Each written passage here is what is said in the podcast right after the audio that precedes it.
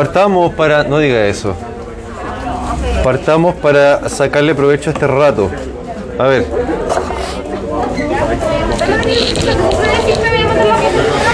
Bien, ya sabemos de qué se trata la inflamación. Voy a hablar nomás. Ustedes deciden si se quedan callados o no. Dígame. ¿Por qué? ¿Por qué? Eh, en nuestro podcast subió cosas de fármaco. Eh, ¿cuál? Sí, pues, pero estaba en nuestro podcast. po. Nuestro podcast es de patología. Por eso le pongo FIS, PAT, FAR. ¿Que ¿Te te va a subir también en el mismo? Sí, sí, fisiología, patología, fármaco. Pero no lo subió del episodio 1. Eh, no tenía, no. No, no estaba funcionando. Dígame. Es que no está. Ya. Parece que no. Denme un segundo.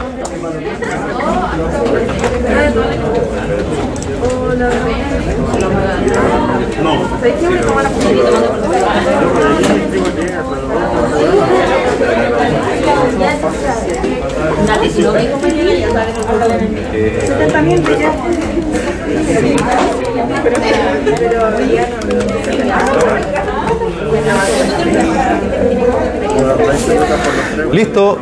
Subido. Va. Estamos bien. Ya, ahora sí. Vamos a ver la siguiente secuencia de eventos que ocurren en esta gran batalla, esta gran guerra, que es la inflamación. Eh, ¿Qué viene después? Los eventos vasculares. La respuesta inflamatoria aguda hacia cualquier agente que ataque al huésped es un proceso continuo, pero que con la finalidad de comprender de mejor forma, la separamos en dos grandes etapas. Así como quien dijera el siglo XX, la Primera Guerra Mundial y la Segunda Guerra Mundial, por ejemplo. Por, por compararlo con alguna cosa. Eh, son dos eventos que están ligados de todos modos, no es que una cosa pase, termine y después parte la siguiente, sino que siempre se estudian por separado por razones de, de entenderlas. Uno siempre tiene que separar las cosas primero para entenderlas bien y después las juntamos nuevamente en nuestra cabeza. Entonces, el primer gran episodio son los eventos vasculares, que son los que vamos a mencionar hoy. Y los, el segundo son los eventos celulares, que son un poco más complicados, sí, pero vendrán después, en la siguiente clase. Entonces, vamos a ver episodio 1 de los vasos sanguíneos. Todo lo que decimos ahora tiene que ver con la circulación, con los vasos sanguíneos. ¿Qué significa? No, todavía no. Todavía no, pero está en la diapo. Eh, eh, por, tanto, por tanto, hoy por lo menos lo que mencionemos tiene que ver con la circulación, con la hemodinamia. La hemodinamia, hemodinamia como imaginarán por el nombre hemo de sangre, dinamia de movimiento, por tanto es todo aquello que sucede con el flujo sanguíneo y también eh, aquellos cambios que se observen en las paredes de los vasos sanguíneos, cambios en la permeabilidad vascular. Esto es lo primero que da, da, eh, da pie a que ocurran los demás fenómenos celulares. Como bien dijimos previamente, no es que una cosa ocurra y después pasa la otra, sino que van ocurriendo simultáneamente, solo que nunca está de más eh, reafirmarlo. Lo estamos viendo solo para aprenderlo y entenderlo mejor. Primero entonces los cambios vasculares, la hemodinamia, el flujo sanguíneo cómo cambia y los cambios de las paredes de los vasos, cambios en la permeabilidad vascular. Sabemos que los vasos sanguíneos no son permeables, ¿cierto? Son barreras que impiden que pasen ciertas cosas al tejido intersticial, ¿cierto? O hacia el otro sentido. Entonces, eso cambia. Eso cambia por los mecanismos que mencionaremos inmediatamente después. Como pueden ver, la diapo está decorada con la guerra de las galaxias. Porque les dije que era todo, todo era un tema como de la guerra, porque de hecho es como una guerra que está ocurriendo a nivel microscópico cuando hay inflamación. Cuando hay inflamación. Si la respuesta vascular es el conjunto de eventos con los que inicia la respuesta inflamatoria, las primeras manifestaciones dentro de los cambios vasculares tienen que ver con el flujo, la cantidad de sangre que va pasando y el calibre de los vasos sanguíneos pequeños del tejido dañado, que son los primeros en reaccionar. Siempre cuando ocurre un injuriante acá, a nivel del tejido, lo primero que responde son los vasos sanguíneos. ¿Mediante qué mecanismo se les ocurre a ustedes algo que responde rápido? El sistema nervioso. ¿Cuál específicamente? ¿Ah? El simpático, muy bien. El primer componente que responde rápido es el sistema simpático. Es el primero en recibir la respuesta del daño y eh, estimular que los vasos sanguíneos se aprieten o se, por respuesta del simpático, sí. No se olviden que siempre tenemos un tono simpático, un tono simpático, o sea, una cantidad de estimulación del sistema simpático basal, que va aumentando o va disminuyendo. ¿Cierto? Pero el sistema simpático siempre hace que los vasos se dilaten, perdón, se contraigan. ¿Esa es la vasoconstricción? Vasoconstricción, justamente. ¿Cuál es la secuencia de eventos? Estas cinco cosas que están acá. Primero, las arteriolas se contraen, se apretujan como respuesta inmediata al daño. Después, vasodilatación persistente y progresiva. Tiende, tiende a, inmediatamente después de esta respuesta de apretarse rápido, mantenerse dilatados los vasos, con lo cual aumenta la presión local. Vamos a ver inmediatamente paso por paso. Se genera un estasis microcirculatorio. Estasis significa estado de tensión. Por tanto, se genera una acumulación de sangre, por así decirlo, en esa zona, lo que lleva finalmente a la marginación leucocitaria. ¿Les suena esto de histología? Donde, bueno, vamos a detallar inmediatamente lo que sucede. Primero, ahí dice, independiente del tipo de injuria que origina la respuesta, la respuesta vascular inmediata consiste en la vasoconstricción transitoria de las arteriolas. La primera gran eh, respuesta es que los vasos se apretan, se apretan por una respuesta refleja inmediata de la pared de las arteriolas ante la activación de nociceptores que activan la respuesta simpática inicial, que a su vez aumenta el tono de la pared del vaso sanguíneo y se aprieta, ¿cierto? Dependiendo de la intensidad de la injuria, será que tanto se apriete el vaso sanguíneo. Si es demasiado, demasiado, demasiado intenso que destruye el vaso, por supuesto que no hay respuesta, ¿cierto? Ella, el tejido no aguanta y se destruye. Pero si es una injuria que genera daño moderado, 3 a 5 segundos en apretarse y luego soltarse. Si es un poco más intensa la injuria, hasta por 5 minutos, digamos, podrá quedar apretado según el trauma. ¿Han visto, por ejemplo, no sé si han visto o han sufrido accidentes de tránsito donde la persona queda como pálida por harto rato? y después va restituyendo el flujo, el color. Dependiendo de la intensidad a la cual ocurrió esa injuria, ese trauma, los vasos se aprietan y se van soltando. Diga. por ejemplo hay un golpe y queda el moretón, eso es cuando ya respuesta. Eso ya más tardío, estos son los primeros segundos de, del daño. El golpe, los primeros eventos que van sucediendo. A ese nivel estamos, estamos viéndolo. Dice, en la imagen lo que aparece es verdad, no es una arteriola, pero es para que entiendan que el sistema simpático es el elemento que está participando activamente haciendo que el vaso se contraiga. Eh, voy a cerrar un poco la ventana o la cortina por el ruido. Permiso. Para evitar interferencias, porque sé que este audio lo van a escuchar muchos porque hay muy pocos en la sala.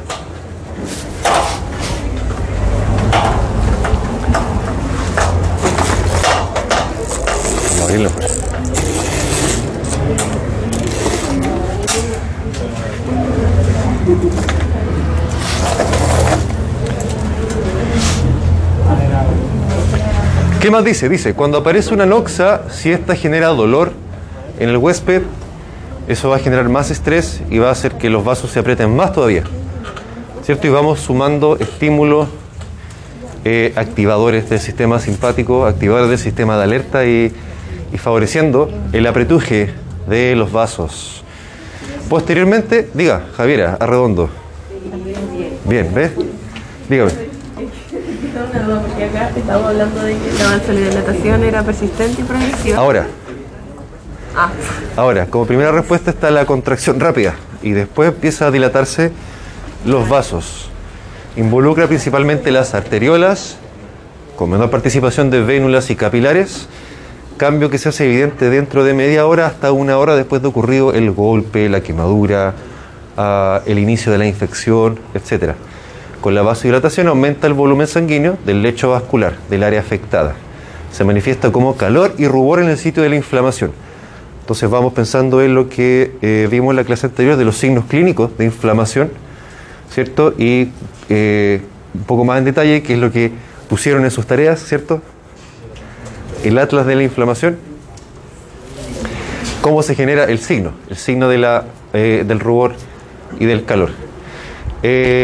Ocurriendo esta vasodilatación, imagínense, un flujo sanguíneo que iba rápido y de repente se enlenteció, se encharca, se encharca, por así decirlo, eh, la sangre en el lugar, por tanto aumenta la presión local, porque aumenta la cantidad de sangre en el sitio. A raíz de la vasodilatación aumenta la presión hidrostática en la zona afectada. Con lo que aumenta empieza a aparecer otra palabra extraña, la transudación. Los vasos trans- transpiran. Eh, no es trans con N porque no se transforma, sino que tras de atravesar. Atraviesa, el agua en este caso atraviesa la pared del vaso sanguíneo hacia el espacio extracelular. Entonces empieza a aparecer el edema, que ya conocemos, sabemos cuáles son los mecanismos, ¿cierto?, de producción de un edema, que aumente la salida del líquido hacia el, hacia el compartimento o que disminuya el drenaje del líquido desde el compartimento, ¿cierto? O que se lentezca el drenaje porque los vasos linfáticos están tapados, etcétera, etcétera, ¿cierto?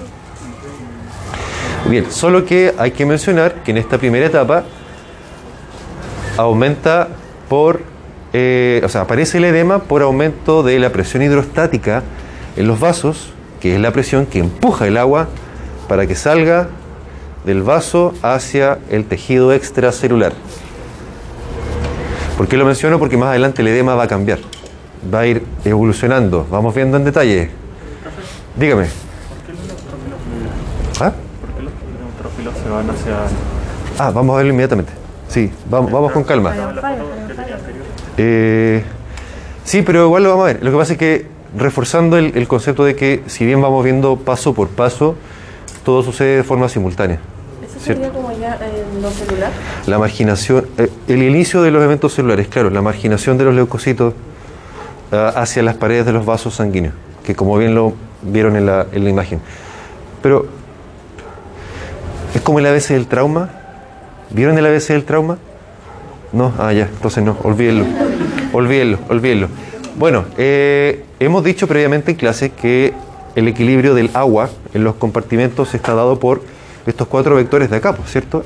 La presión del agua que sale, la presión del agua que entra, ¿cierto? Eh, el modelo se llama fuerzas de Starling, de Starling. Y como bien señala el monito, son los factores que empujan el agua desde el vaso sanguíneo, pero que también atraen agua hacia el vaso sanguíneo y por otra parte el tejido, los factores que empujan el agua desde el tejido hacia el vaso, pero también que absorben el agua hacia el tejido. ¿Cierto? Esos cuatro componentes. El modelo se llama fuerzas de Starling. Si les preguntasen en el certamen, hay que pensar en esos cuatro vectores. La presión capilar, ¿cierto? La presión hidrostática que empuja el agua desde el vaso hacia afuera. pero ese es como el, el momento del edema. Eh, en todo momento, pero claro, el modelo está descrito para el, el sitio donde está ocurriendo el edema inflamatorio. Entonces el agua que se acumula como en- no se acumula en la arteria, no se, no se acumula en la arteria, ¿No se acumula dónde? no se acumula en la arteriola o la arena. No. O sea, se acumula la sangre en la arteria sí porque hubo esta vasocontracción y dilatación rápida, y hizo que se acumulara más sangre. Pero como está habiendo tanta sangre, eso está superando finalmente la capacidad del endotelio, de la pared del vaso de contener el agua y, y el agua pasa hacia el tejido extracelular y se está formando el edema que inicialmente es un trasudado. ¿Por qué? Porque viene después. Espérenme. Diga. La presión oncótica de, la, de los tejidos que están rodeando el capilar Sí, sí. hacia el capilar. ¿o no? Eh, la presión oncótica se llamaba la presión coloide osmótica que estaba dada por las proteínas del plasma, ¿cierto? Por la albúmina. ¿Se acuerdan? Esa se llama presión oncótica. Tiene como un nombre propio, pero es una presión osmótica. Presión que atrae agua. La presión osmótica, ¿cierto? Era qué tan concentrado está un, líquido, de modo que atrae agua para que se diluya por osmosis. ¿Cierto? Sí. Test de fisio mañana. Jueves también. ¿Cierto? Ya. Eh, la presión osmótica ocasionada por la albúmina se llama presión oncótica. Entonces es como un- un nombre propio que le damos, pero sigue siendo el mismo concepto. Las proteínas que atraen agua. Eh, de modo que, ¿cuál había sido su pregunta? No, eso, yo me la respondí. Súper. Excelente. Bueno, estasis, que significa stasis del griego, detención. Se refiere al lentecimiento del flujo sanguíneo, en este caso a nivel de la microcirculación del árbol vascular, correspondiente al lugar donde ocurre la inflamación en cuestión. Ocurría cierto este encharcamiento de sangre a nivel local. Diga. Se, ocurre como una acumulación de sangre. ¿Y ahí Sí. morado? o- No, todavía no. Todavía no. ¿Y cómo se aprecia a simple vista eso? Lo vamos a ver inmediatamente. Al enlentecerse el flujo sanguíneo, los eritrocitos tienden a concentrarse en el plasma, lo que a su vez incrementa la viscosidad en la sangre, lo que conversamos en fisio ayer, ¿cierto? La viscosidad, el pH, el color de la sangre. Eh, estasis, ¿cierto? Ahí están empezando a acumularse los eritrocitos en una forma que se llamaba como en una palabra en francés. ¿Se acuerdan? Ese mismo. Ruló. Rulo. Rulo. Rulo. Ruló. Pilas de monedas. Ruló. Y luego, ¿cierto? Por la, el enlentecimiento del flujo sanguíneo, los leucocitos, principalmente los neutrófilos, que son a todo esto las células inflamatorias por excelencia. ¿Se acuerdan de histología? Cuando habían eh, infiltrados polimorfonucleares, eran infiltrados de células inflamatorias y eso era indicativo de que había una inflamación aguda, ¿cierto? Y que después cambiaban, no eran neutrófilos, eran otras células, ¿cierto? No importa, lo vamos a ver igual, tenemos que recordarlo. Eh, se tienden a orientar hacia la periferia del lumen de los vasos sanguíneos, como lo señaló Julián, interactuando con el endotelio que recubre la arteriola. Se juntan. Y de hecho se expresan proteínas de unión, que las mencionaremos después, eh, para juntarse con el endotelio y luego poder pasar al lugar donde está ocurriendo la inflamación. Porque los neutrófilos tienen que atacar al, al agente malo, entre comillas. Estos leucocitos se adhieren brevemente, luego se mueven y migran a través de los espacios que se forman entre las células endoteliales hacia el espacio extravascular, lo que se denomina emigración. Ahí hay un corte donde se ve claramente, ¿cierto? Los leucocitos en el borde de los vasos, ¿cierto? Y al centro se ven los eritrocitos, ¿cierto? ¿Ven las formas de disco bicóncavo que tienen los glóbulos rojos? ¿Se fijan?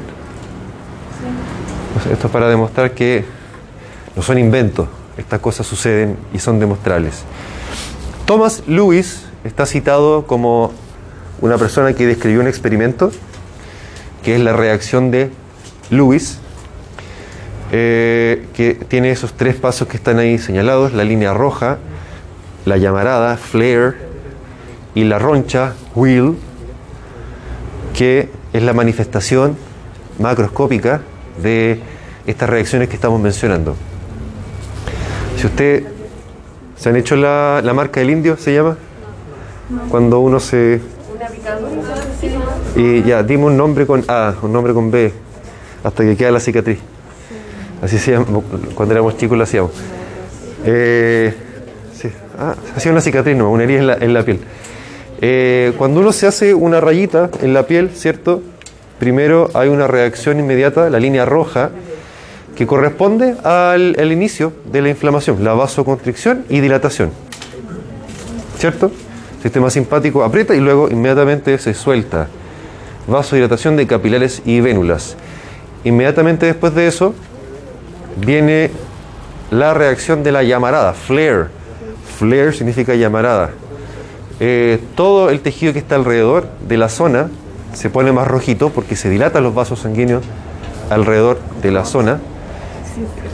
¿Ah? Lo están haciendo. Ah, ¿Hasta qué letra llegaron? No, No. Ah, ya. Y luego venía la roncha, will, roncha porque hay edema en el lugar. Entonces, por allá, por el siglo XIX, no recuerdo, eh, entonces este personaje describió esta reacción que en el fondo permite ver esto mismo que vemos en cortes, en tejido histológico, en, un- en una persona viva, digamos. Eh, porque no olvidemos que los cortes son personas muertas o animales, ¿cierto? Pero esto es la reacción, digamos, viva. Entonces, igual tiene su importancia, igual tiene su importancia porque se correlaciona con lo que podemos describir desde los cortes histológicos. Eh, ¿Qué dice ahí? Es otra forma de expresar la aparición de los signos de inflamación, rubor, calor, dolor, etc. Eh, el fenómeno cierto inflamatorio como ya lo conocemos, el dolor que genera, el daño que se genera, la activación del sistema simpático, la contracción del vaso sanguíneo seguida de la vasodilatación, el estasis microcirculatorio, la acumulación de sangre, la marginación leucocitaria. Dígame. Diga. ¿Cuál? Diga.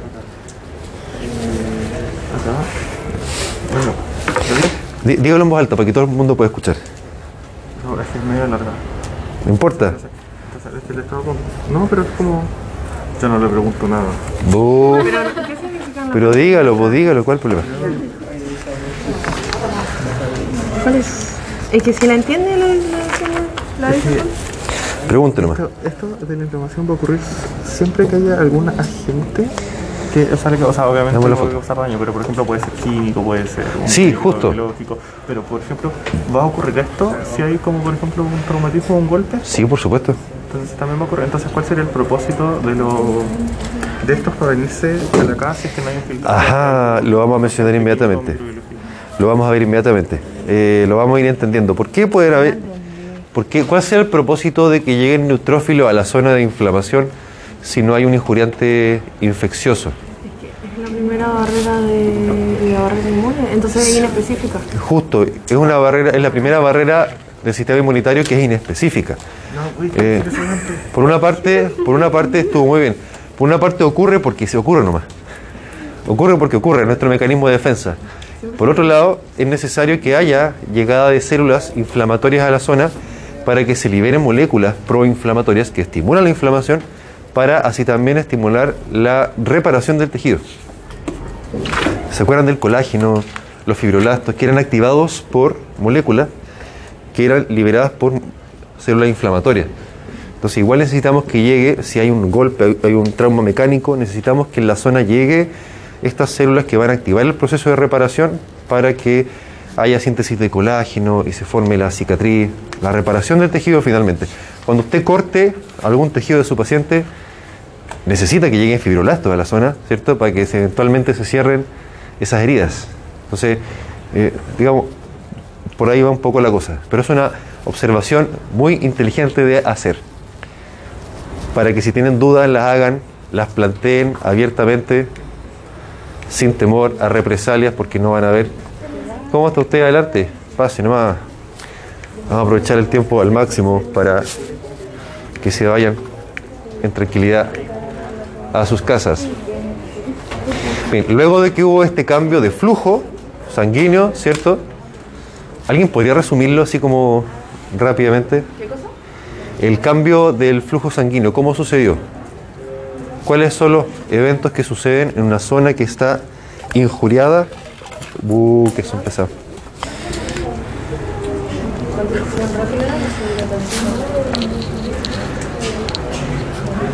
Pero dígalo, más fuerte, más fuerte.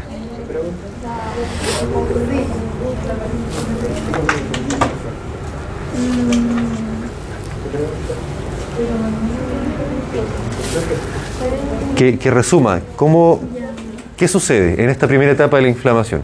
Hay un injuriante y. primero se contraen los vasos, ¿cierto? Ya, después Después como que aumenta la- el volumen sanguíneo, después produce Sí. edema. y se va produciendo el edema, justamente. Muy bien. Estamos casi llegando al final de lo que hemos visto ahora. Se concentra la concentración de Se el plasma. Bien, se concentra, los leucocitos se... Los leucocitos se concentran, se marginan en los vasos sanguíneos para poder pasar luego al tejido, lo iremos viendo conforme vayamos. Son los porque son primeros, ¿cierto? No son los únicos, pero son los primeros lejos. ¿Cómo se llama la película? ¿Cuál? Específicamente, ¿cuál? Una de las primeras que se hicieron, sí. ¿Cómo se llamaba? ¿Vos sos fanático de Star Wars? ¿Ah? ¿Es fanático de Star Wars? No, pero digamos, cuando yo era chiquitito, era, no, pues esa, es nueva. Esa es nueva. Es nueva si compara con esta. Esa es del año 79, creo, o 78. ¿Ah?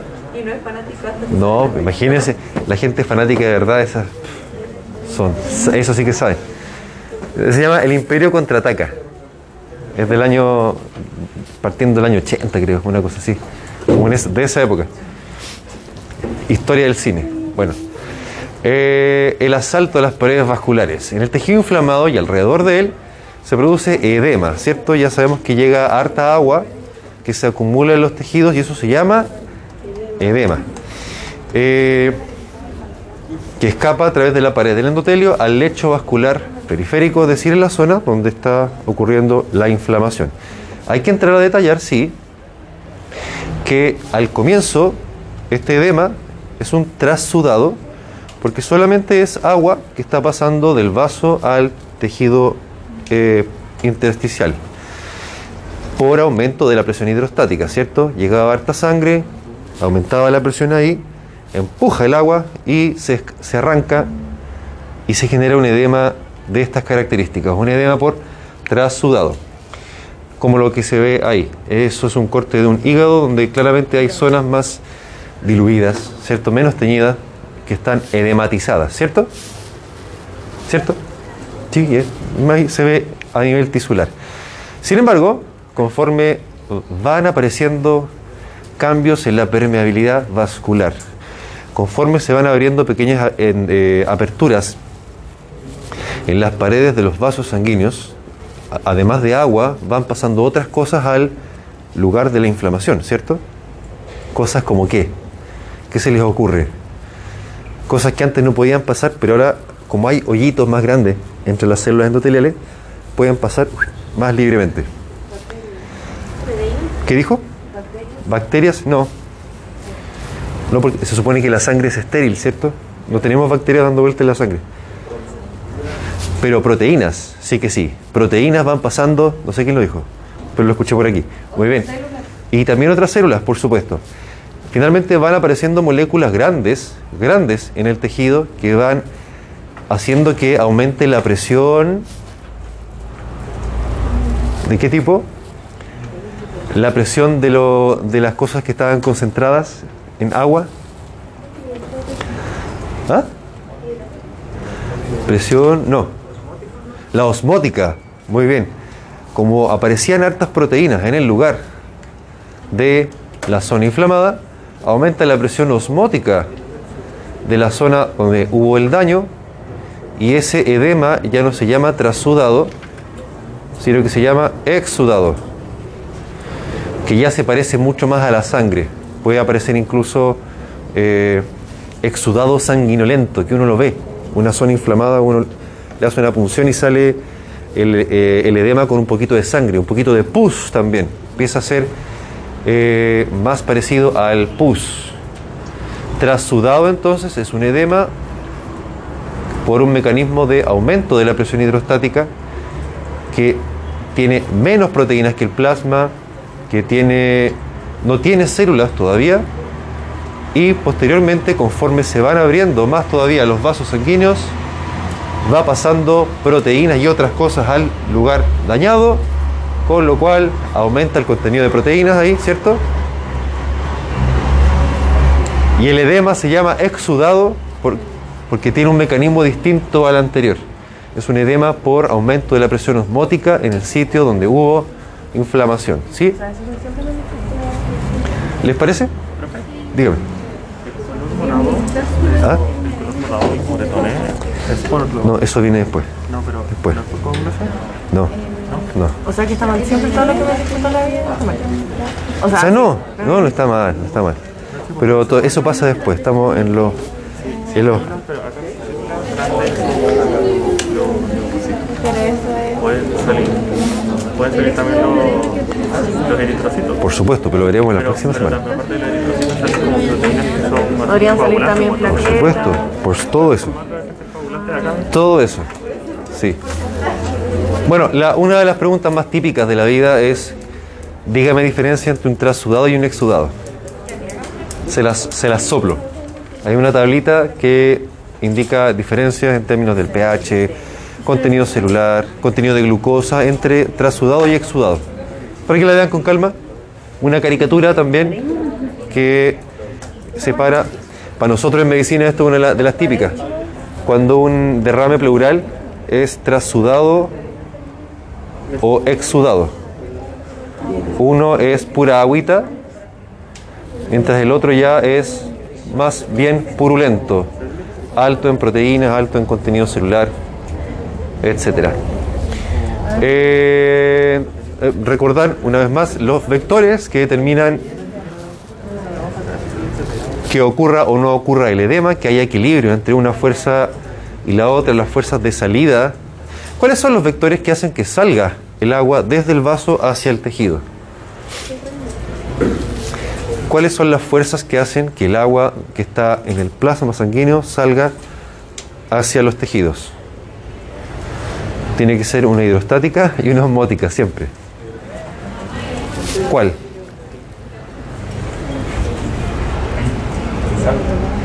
Que salga, sí. La hidrostática, ¿de dónde? De los vasos hace que el agua salga de los vasos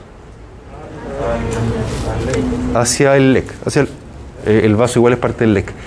Hacia los tejidos, ¿cierto? Hacia, hacia la matriz extracelular, podría ser hacia el tejido intersticial, etc. ¿Y cuál otra? ¿Cuál otra fuerza hace que salga agua desde los vasos hacia la matriz extracelular, tejido intersticial, etcétera? ¿Cuál? La os- osmótica. Osmótica en más general. ¿Sí o no? ¿Sí o no? ¿Y cuáles son las fuerzas entonces que hacen que la sangre se devuelva desde los tejidos hacia el vaso sanguíneo?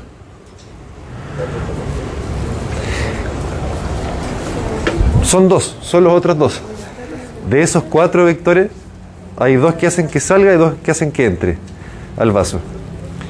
¿La hidrostática cuál? Del fluido. ¿Cuáles son las fuerzas o los vectores, digámosle, que hacen que el agua vuelva desde los tejidos hacia la arteria?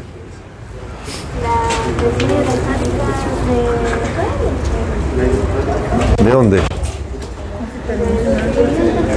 Bien, bien, la presión hidrostática del fluido intersticial, ¿cierto? La presión que ejerce el tejido que está alrededor del vaso sanguíneo, el agua que está ahí ejerce su propia presión hacia el interior del vaso. ¿Y cuál otra presión hace que vuelva a ingresar? La osmótica de... Bien, muy bien, la osmótica intravascular. Eh, de modo que si uno tiene suficiente cantidad de proteína en las arterias, la, cal- si uno tiene suficiente cantidad de proteínas en la arteria, el agua va a ser más fácil que vuelva, ¿cierto? Y no va a haber edema. Si uno está desnutrido, porque tiene anorexia o porque tiene cáncer o lo que sea, eh, va a perder proteínas del plasma y por tanto va a tender a hincharse más las piernas. No sé si lo han visto, gente que a lo mejor eh, está desnutrida y se le hinchan fácilmente las piernas, por eso, porque tiene un déficit proteico que disminuye la fuerza osmótica del plasma y con lo cual se les arranca más el agua más fácilmente, digamos. Entonces, dígame. Perdón, pero aquí eh, Javiera, no nada que ver. Eh, no, usted Javiera. El, la- ¿qué, qué hay que preguntar? ¿Cuál es Javier, sí. la fuerza que permite que la sangre se devuelva a los tejidos? De los tejidos a los vasos. De los tejidos a los vasos sanguíneos es la hidrostática de de los tejidos y... Eh, muy bien, muy bien. Y al revés, ¿Para que salga? sí. Vamos bien, vamos súper bien. La hidrostática intravascular. La hidrostática intravascular, la fuerza del agua que tiene dentro del vaso sanguíneo que empuja. La osmótica del tejido índice. Muy bien, la osmótica de los tejidos que hace que, como una esponjita, chupe agüita hacia los tejidos. Y viceversa, ¿por ¿cierto? El equilibrio entre esas cuatro es la que determina que nuestras aguas estén bien eh, balanceadas. Eh, movimientos de salida, lo que dijimos recién. Ahí está con números, si lo quieren ver con más calma. Eh, contemplen, contemplen que entre las células hay tejido intersticial y también hay agua dando vueltas por ahí, ¿cierto? Ahí, ahí están dando vueltas nutrientes, proteínas, cosas que tienen que llegar las células, glucosa, para, para que lleguen a, digamos, al funcionamiento normal de la célula. Y ahí también aparece el flujo del líquido linfático que nos ayuda a drenar ese pequeño líquido en exceso que siempre nos queda porque como se imaginaran, no tenemos las mismas concentraciones exactas a un lado y al otro de la, de la pared del vaso sanguíneo. Entonces, la evolución nos dio ese tejido linfático. Movimientos de entrada y el equilibrio entre ambas dos. Que por lo demás es típica pregunta certamen, así que igual hay que mencionarla. Ah, ese fue un torpedo que un día se me ocurrió hacer. Eh, un torpedo. ¿Sabes lo que es un torpedo? Ah, No, jamás, no. no. Bueno, eh, a continuación vamos a ir viendo, esto es lo último, queda súper poquito. Hacemos una pausa. Dos minutos, dos minutos para que descansen un poco y aprovechemos y después nos vamos a pasar lista por ser un día especial. No vamos a pasar lista, así que terminamos esto y calabaza. Ya, dos minutos de pausa, rápidamente. Vayan al baño, vayan a tomar cafecito. Vamos, grabación andando. Paso. ¿Ah? Todas si son pocas. ¿Por qué? Pero si son poquitas, miren, esta, esta parte es un proceso y va súper rápido. Veamos, ¿qué es lo que sucede paso a paso? No tan en detalle, porque eh, esto más bien es lo, lo básico de la inflamación. Ya lo que dijimos antes era de la sangre en sí, del flujo sanguíneo, ¿cierto? Que llegaba, eh, se encharcaba gracias a este mecanismo de contracción, dilatación rápida, estasis circulatorio, marginación de los leucocitos, ¿cierto? El exudado y el tras, como, como, perdón, pasaba de trasudado a exudado, lo sugerimos, y qué es lo que sucede para que efectivamente pueda haber cambio de trasudado a exudado, recordando que el exudado tenía presencia de más proteínas y células, ¿cierto? Muy bien, ¿qué es lo que sucede? Algo tiene que pasar en las paredes de los vasos sanguíneos para que puedan pasar proteínas y puedan pasar células. Lo que sucede es lo siguiente. Primero que todo, las células endoteliales se contraen, similar al músculo liso de los vasos que hace que se aprieten y se suelten. El endotelio, lo mismo, se parte por contraer, eh, generando espacios temporales entre ellas gracias al mecanismo de eh, reflejo de contracción de las células endoteliales, aumentando así inicialmente la permeabilidad vascular. Este fenómeno se atribuye a la acción de determinados mediadores inflamatorios, tales como la histamina, histamina que era liberada por los mastocitos también en las reacciones alérgicas, ¿cierto? Histamina, reacción inflamatorio, perdón, eh, mediador inflamatorio agudo que hace que uno le pique, ¿cierto? Cuando uno se tiene una inflamación también le pica un poquitito, ¿cierto? Eso puede ser, por ejemplo, cuando el zancudo lo pica, lo pica y después se empieza a rascar. En ese caso, el- se genera más bien una reacción, o sea, sí, inflamatoria, pero también agreguémosle el componente alérgico que hace que se libere más histamina todavía por los mastocitos. Ah, pero si le hubiera histamina y eso así. Igual se libera histamina. Si uno se golpea, también se libera histamina. Si uno se quema, también se libera histamina porque es un mediador inflamatorio. Eh, esta respuesta se inicia inmediatamente después de la injuria y es corta, entre 15 y 30 minutos, y los vasos sanguíneos o bien siguen abriéndose espacios o bien vuelven a la normalidad. Eso dependerá de la intensidad de la injuria, ¿cierto? Posteriormente, ahí está. Los vasos, los, perdón, el endotelio se contrae. Como ven acá está arrugado la célula endotelial y se abren estos espacios que son transitorios, salvo que la injuria sea tal, sea tal que además posteriormente hay una segunda reacción que se llama retracción, en la cual, dice ahí, ocurre una reorganización estructural. Del citoesqueleto, o sea, la célula está diciendo que la injuria es un poco más eh, intensa, por tanto hay que responder de forma mucho más eficiente, por tanto se empieza a reestructurar su citoesqueleto y eh, se generan espacios que son un poco más duraderos y está mediado por estos, estas moléculas que están acá. Aparece, ¿se acuerdan que dijimos la interleuquina en inflamación, la interleuquina 1, factor de necrosis tumoral, alfa, ¿se acuerdan? Lo dijimos hace un par de clases. Empiezan a aparecer nuevamente estas moléculas que nos van a molestar todo el año, mediadores inflamatorios. Respuesta que inicia entre 4 y 6 horas después de la injuria, con una duración de 2 a 4 horas más, o sea, una, algo un poquito más prolongado que lo anterior. Esto siempre supeditado a qué tan intensa o qué tan duradera también fue la injuria. Dígame, ¿quién habló? Julián. ¿Aquí empieza el exudado o empieza en la anterior? Empieza ah, en, en las dos. Sí, en las dos. Porque depende de que aumente la permeabilidad de la pared del vaso y pasen estas proteínas al sitio de la inflamación.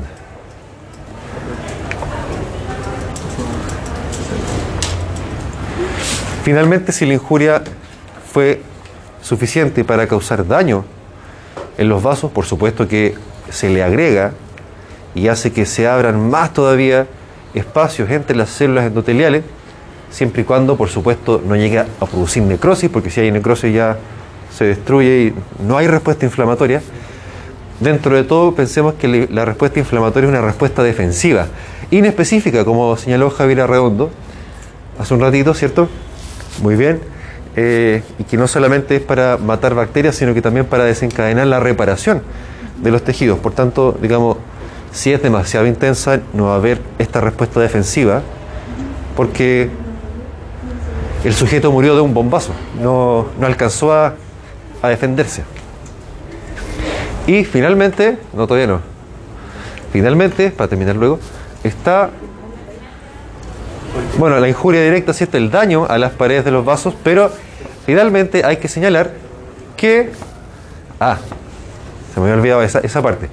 Los leucocitos, que son células inflamatorias, a su vez también generan daño. ¿Se acuerdan que los radicales libres que produce una célula que está en proceso de injuria eh, producen daño, eh, estrés oxidativo en las distintas proteínas o fosfolípidos de la membrana. Bueno, los neutrófilos también, para poder eh, destruir tejidos que están necróticos, para poder destruir bacterias también. En el caso de que haya infecciones, los leucocitos liberan radicales libres a la zona. Y al igual que cuando uno está en un enfrentamiento, como los que están ahora pasando en el centro de Conce, parece, no sé, eh, o en una guerra, eh, siempre salen inocentes, salen dañados, ¿cierto? Siempre hay casualties, le llaman en inglés, siempre hay gente inocente que sale lesionada. También en la inflamación hay lesión de tejidos sanos. Uno de ellos por, estas balas que disparan los neutrófilos, que son los radicales libres.